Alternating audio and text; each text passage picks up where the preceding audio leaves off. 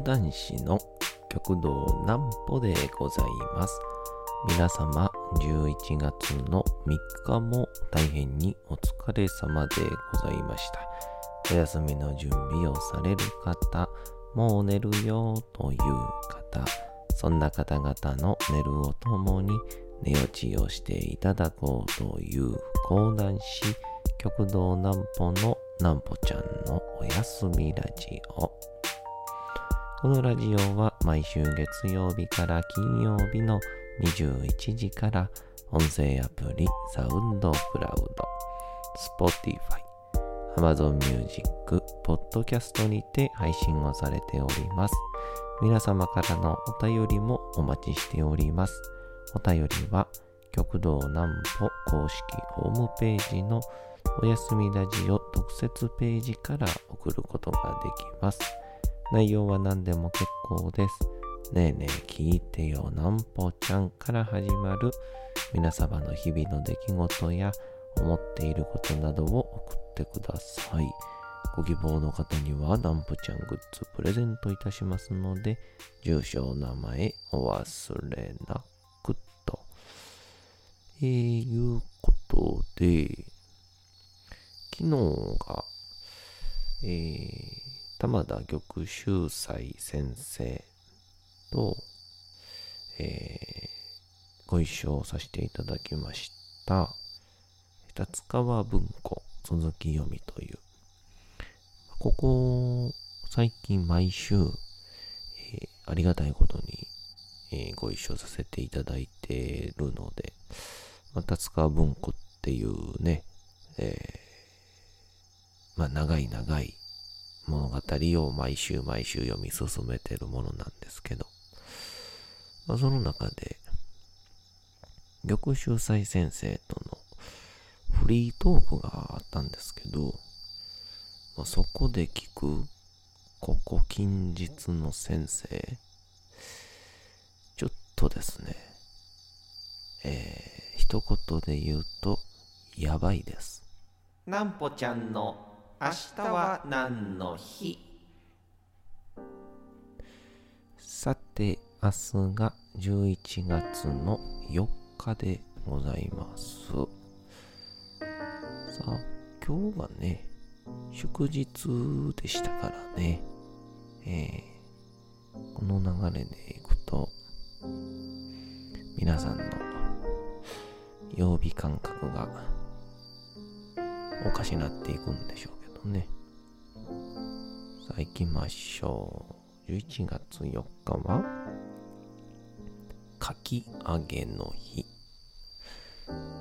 かき揚げは、うどんやそばなどの麺類に乗せて食べることが多いことから、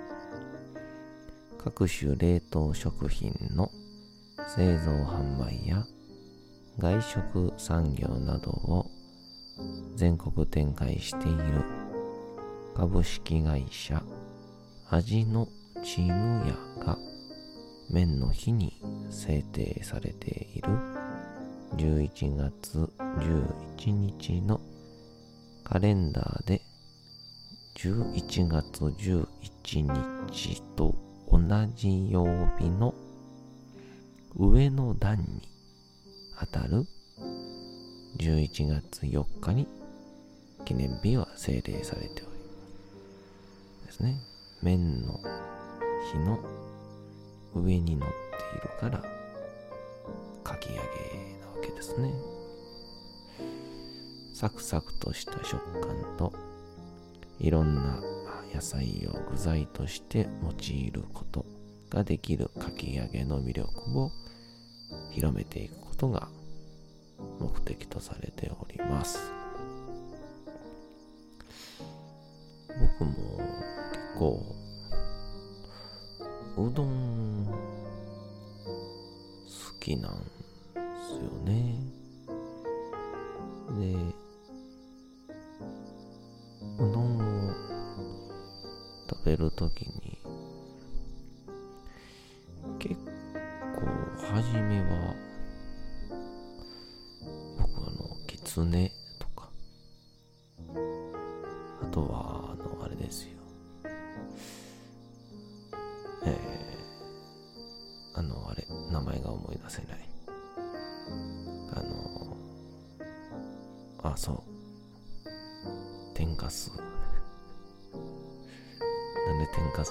せなかったんかわかんないですけど。天かすが、大量に乗せろみたいな。あれが僕はもうしこたま好きやったんですけど、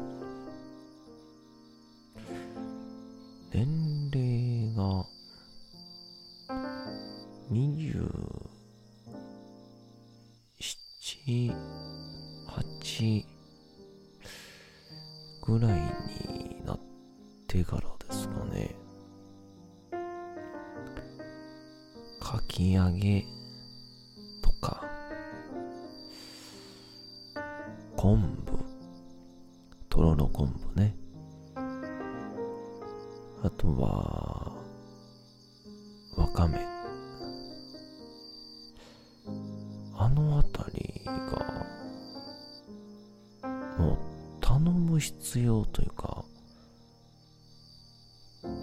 メニューになくても、ええやろ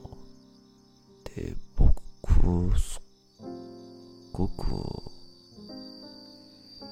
思ってたんですけど今はあえて頼んでしまっている自分がいたりして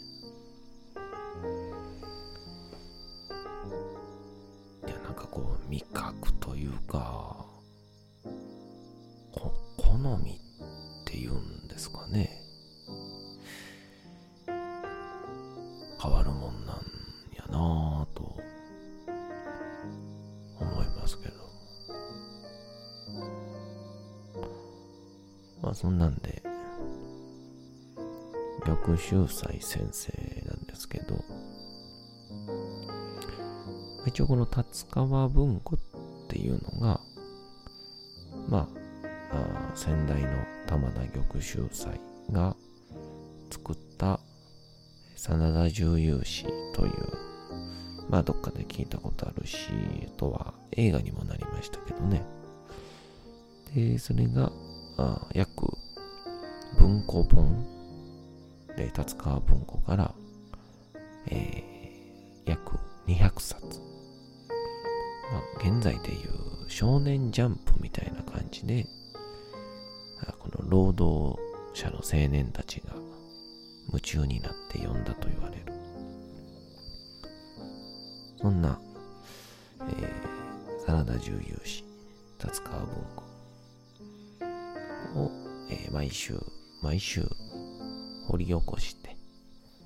えー、現代でもちょっとわかりやすいような内容に切り替えてやるという、すごいプロジェクトなんですけど、で、それが、一応、全部が、現状の計算でいくと、80年かかるっていう。秀才先生がおそらく今40代でいらっしゃいますから、えー、まあ、計算で言うと、120ちょいになるので、まあ、そうですね。95歳くらいまでは頑張って、残りは、まあ、いわゆる科学が、テクノロジーが進んでいたら、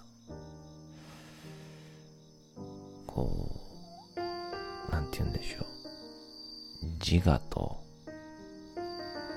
意識のみをこの世に残して肉体は口元と顔の一部だけをホルマリンにつけておく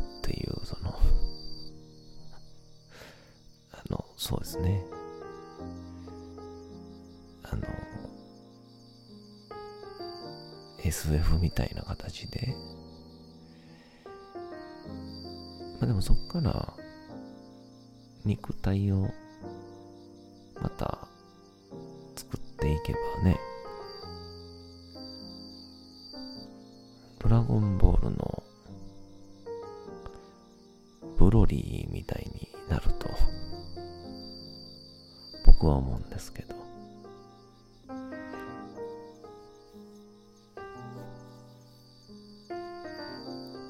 まあまあそれはさておき。あの先生といつも少しだけ最近どうですかという、まあ、いわゆる、雑談トークをするんですが先生曰くここ最近が非常にお忙しいと。で連日連日呼ばれてまあ古典なり自分の持ちネタを披露する。だけならまあまあそれでもね大変っちゃ大変なんですけどまあまだいけるかなっていう。でも先生の場合はその場その場であのしい物語をまあ先方の注文に応える形で創作をしてイベントで披露するっていうですね。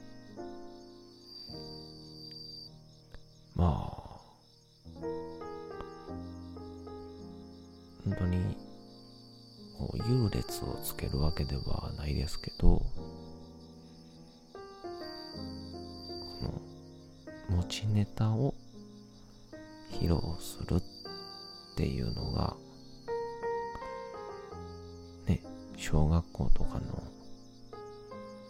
学習発表会ぐらいだとすると生のやっていることって多分あのすごい長期にわたるスパンで準備してる大学の文化祭というかもう事細かに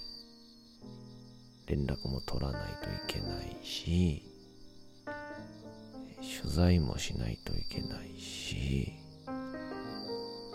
で向こうとのまあある意味どんな運営にするのか。まあね結構向こう側が慣れてない方だったりするとえー、そこで講談しても、ちょっと厳しいと思うぜ、みたいなこともありますから、まあ、先生曰く。なので、その提案もしつつ、っていうこれが月1、2回のペースならいいんですけど、先生がですね、えー、今週と先週ですか。なんと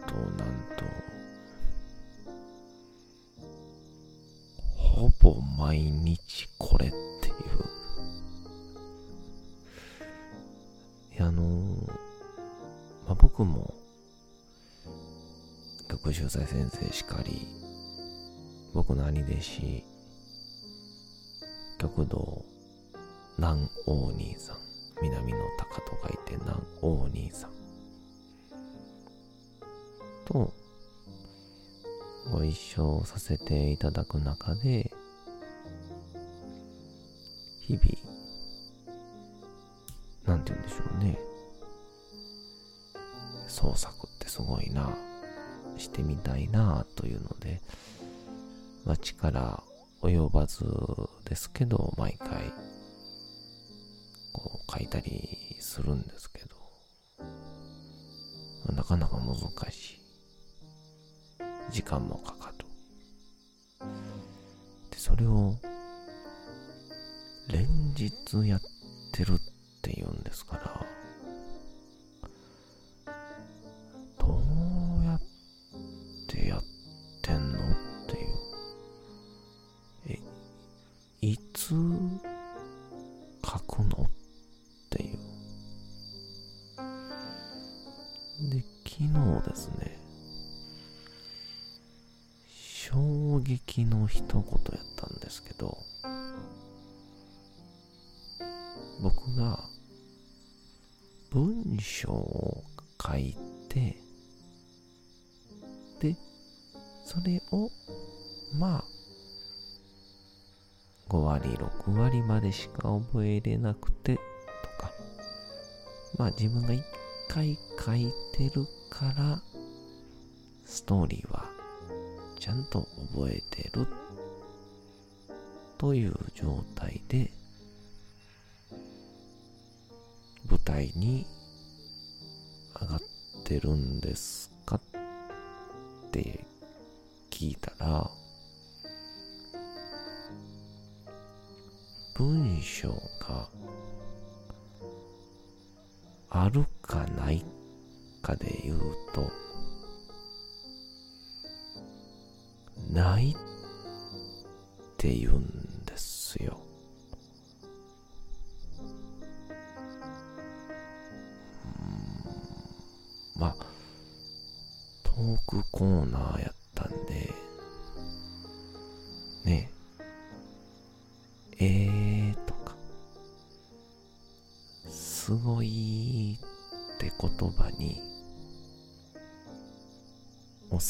したけど、まあ、僕の本音で言うと、狂ってるっていう。いや、そのなんで、舞台上で、物語が脳と口で時進行で作られていってであ講談って人生って選択の世界ですから A なのか B なのかっていう。その部分にたどり着かせるまでの物語を紡いでいくという、えー、玉秀斎先生、これぜひ一度生で見ていただきたいと思いますから、毎週火曜日、青山ビル、またいろんな場所で曲秀斎先生、ぜひともご覧ください。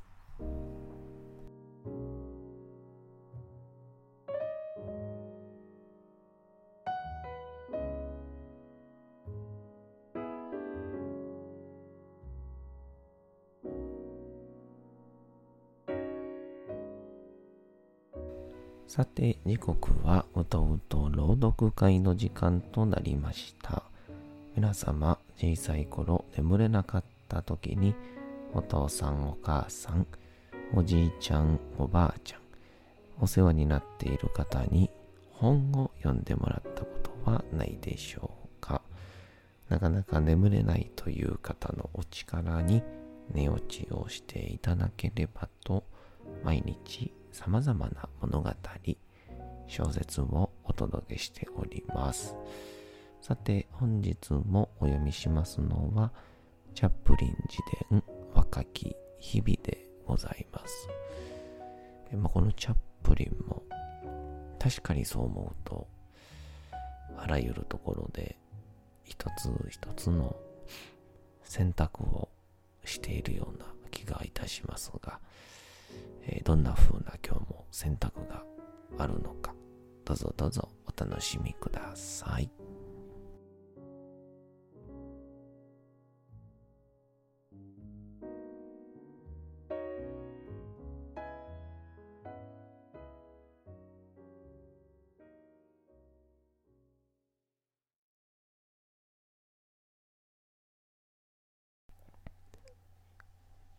チャップリン自伝若き日々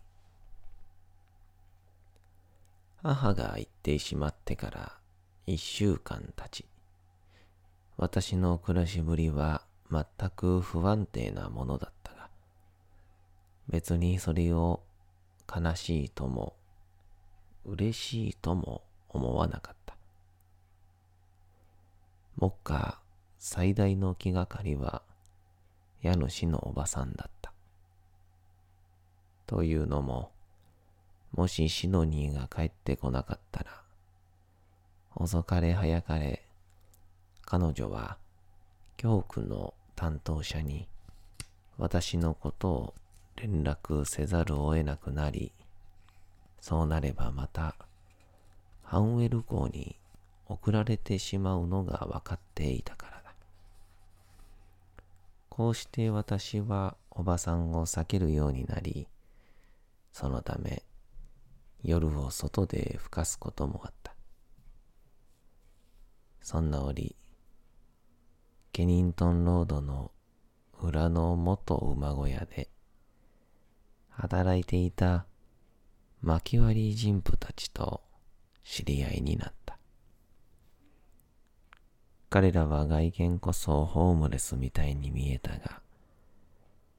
小声で物柔らかに話し、薄暗い小屋で一日中、木を切り、薪を割って、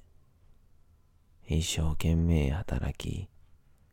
半ペニーの束を作っていた。私は開いたドアの前をうろつきながら、二人が働く姿を眺めていた。約30センチ四方の角材を2.5センチほどの厚さに割ってから、それらの薄べりを重ねて再び棒状に割るのだ。あっという間に薪を割っていく様子に、私はすっかり魅了をされて、その仕事がとても魅力的に思えた。いくらもしないうちに私は彼らを手伝うようになっていた。木材は解体業者から買い、それを小屋に運んで積み重ねる。それだけで少なくとも丸一日かかる。次の日は木を切り揃えるのにあて、その翌日は巻き終わるという具合だった。金曜日と土曜日には完成した薪を打った。だが、私は薪を売る部分には興味がなかった。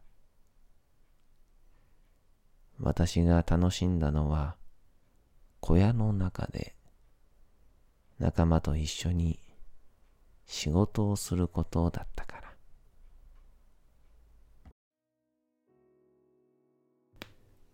さて、本日もお送りしてまいりました、なんぽちゃんのおやすみラジオ。